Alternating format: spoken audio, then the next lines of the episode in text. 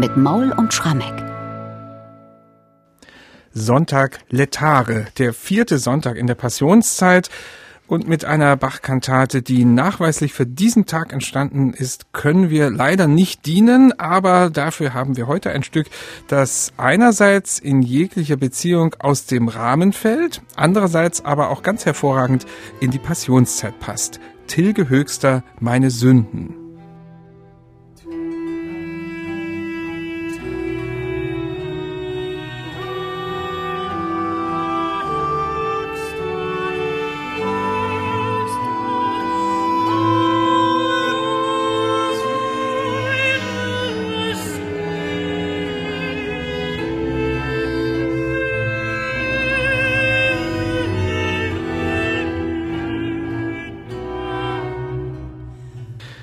Ja, wenn man den Anfang dieser Kantate hört, dann könnte man denken, wir haben uns hier irgendwie im Komponisten geirrt, denn da wird zwar Deutsch gesungen, aber das klingt dann doch sehr verdächtig nach dem Stabat Mater von Giovanni Battista Pergolesi. Michael, bitte erklär das mal. Naja, man könnte wirklich sagen, wir haben hier eine Coverfassung vor uns. Das Stabat Mater von Pergolesi ist vielleicht das berühmteste Stück katholischer Kirchenmusik, das die erste Hälfte des 18. Jahrhunderts hervorgebracht hat. Pergolesi ein komponierendes Wunderkind, leider nur 26 Jahre alt geworden, hat aber eben wenige Tage vor seinem Tod dieses Stabat Mater in Neapel vollendet, also eine Vertonung dieses berühmten Textes, den die Gottesmutter angesichts des Kreuzestodes von Jesus spricht. Das ist ein mittelalterliches Gedicht, was dann dutzendfach vertont wurde von vielen, vielen Komponisten. Und es war offensichtlich ein Riesenerfolg. Dieses Stück wurde ganz schnell in Europa musiziert und es gelangt eben auch über die Konfessionsgrenze hier ins protestantische Deutschland. Bach nimmt sich dieses Stück vor.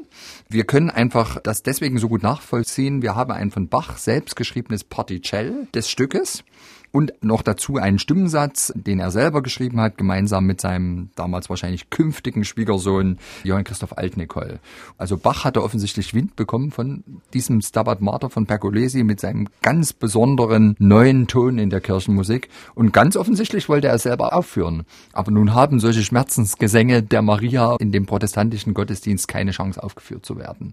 Und ich finde es ganz faszinierend zu sehen, wie pragmatisch Bach jetzt sozusagen ist. Er sagt, ich will aber die Musik aufführen, also schreibt man einen neuen Text drunter.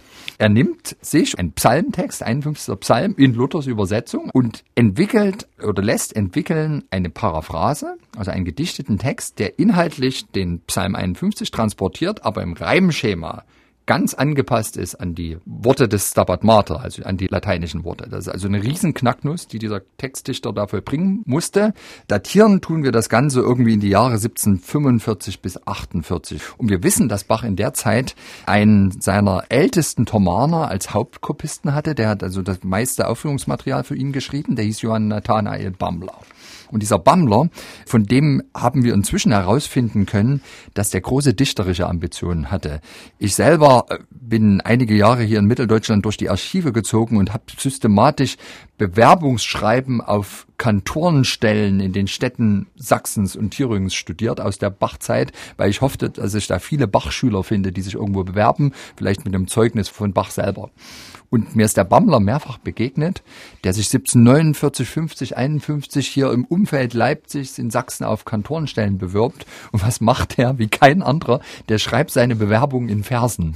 Als Loblieder auf die Stadt Schneeberg oder auf das Städtlein Rötha bei Leipzig. Also der war offenbar einer, der total Spaß hatte zu dichten. Hat er Absurde Reime gehabt? Das ja, man muss tatsächlich sagen, die ersten drei gereimten Bewerbungsschreiben waren nicht erfolgreich. Gut. Aber ich kann mir tatsächlich vorstellen, dass der das gewesen ist und dass der diese Aufgabe von Bach bekommen hatte.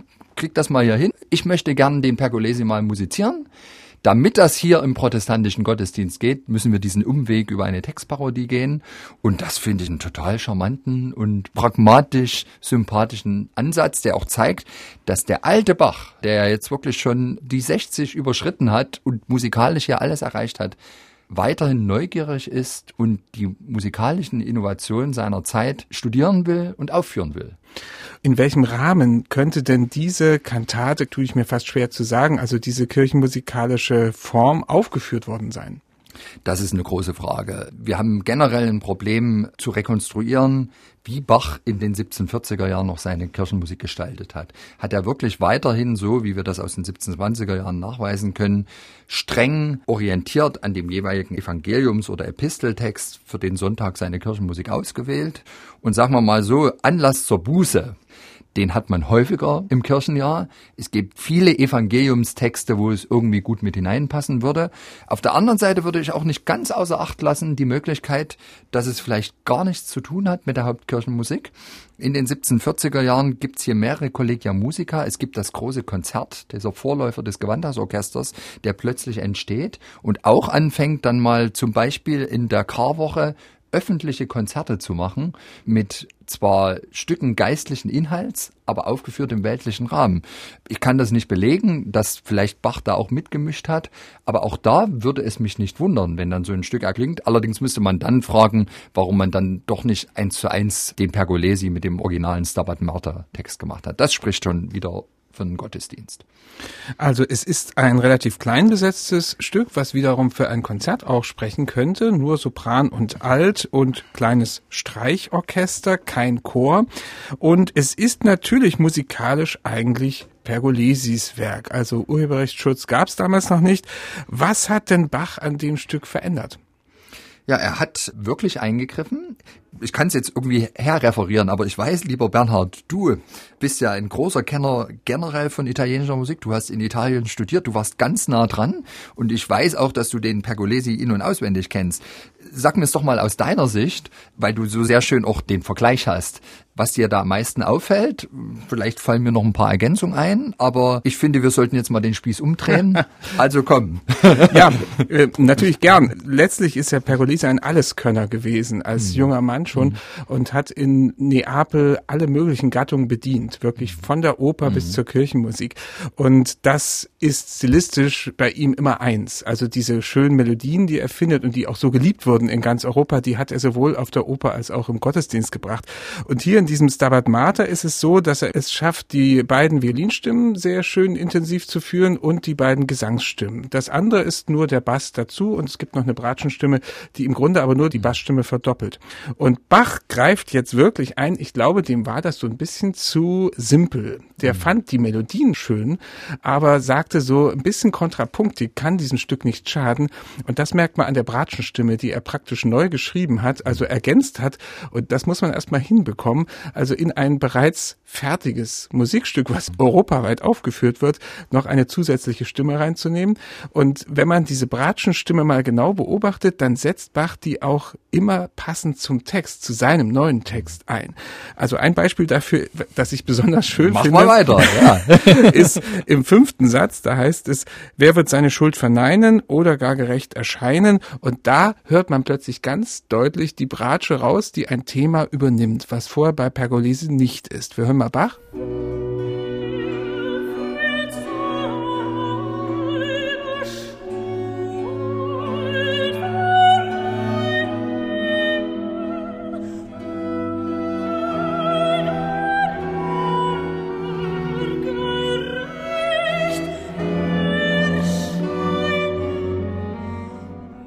Und im Vergleich Pergolesi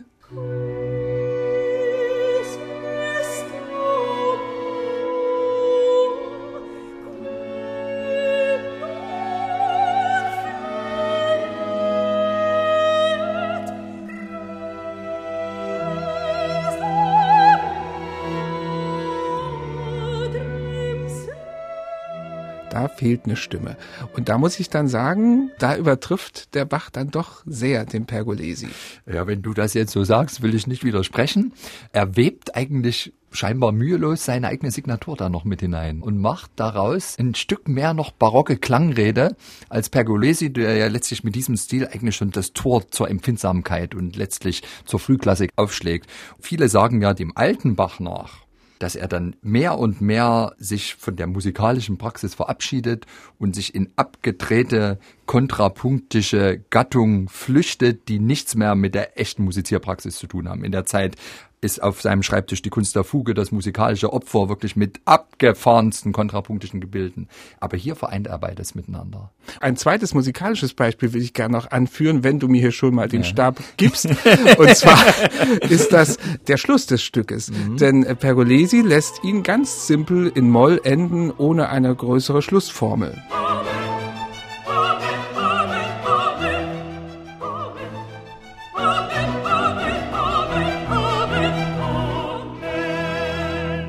Bach dagegen hat sich da auch gedacht, das reicht ihm nicht ganz und wendet den Schluss nach Dur. Das heißt also auch ein Ausweg gibt es hier aus diesem Bußpsalm und macht dann noch so einen kleinen Anhang kontrapunktisch. Mhm.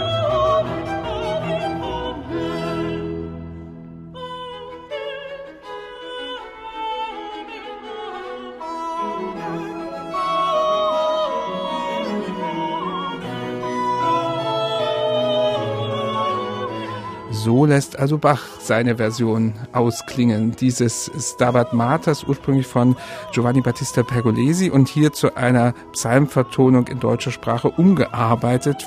Eine letzte Frage möchte ich jetzt aber wieder stellen, Michael. Warum ist dieses Stück eigentlich so selten zu hören? Ich habe irgendwie den Eindruck, die Bach-Rezeption schämt sich so ein bisschen für das Stück. Also Bach, der irgendwie ein anderes Stück zugrunde legt, das ist eher peinlich. Der hat doch so viel Tolles selbst komponiert. Hast du eine Erklärung? Erklärung dafür? Vielleicht hast du damit ein bisschen recht. Ich verstehe offen gestanden auch nicht, warum es doch relativ selten aufgeführt wird, weil, wie wir schon gesagt haben, es vereint ja wunderbar eigentlich diese beiden sehr unterschiedlichen ästhetischen Konzepte zu etwas in sich total schlüssigen und gültigen. Und was mich besonders auch nochmal begeistert, ist ja, daraus spricht ja auch eine Riesenneugier generell des alten Bach, auf das, was der junge Pergolesi da macht, aber eben auch auf diesen Ansatz, den generell die großen Komponisten der protestantischen Kirchenmusik alle geteilt haben die haben sich musikalisch nie Richtung katholische Kirchenmusik abgeschottet. Überhaupt nicht. Ein Heinrich Schütz ist nach Venedig gegangen, um an der Quelle die modernste italienische Kirchenmusik zu studieren und hat dann die Prinzipien in die protestantische Kirchenmusik eingeflochten. Und ist es nicht ein herrliches Dokument von musikalischer Ökumene, dass Bach sagt, ich will unbedingt, dass diese Klänge hier in der Thomaskirche erklingen, weil ich sie selber hören will, weil sie das Publikum hören will.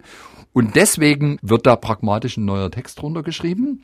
Und ich selber gebe mit dem Ganzen noch als eine kreative Aufgabe, die ich mir stelle, einen gewissen Schliff, nicht um den Pergolesi wirklich zu verbessern, sondern um ihm einen Gefallen zu tun und sich gewissermaßen auch zu entschuldigen, dass er das Stück jetzt in einem anderen Kontext aufführt. Er will ja vor allem, dass es wirkt. Also die kongeniale Zusammenarbeit von einem Katholik und einem Protestanten, was wollen wir mehr?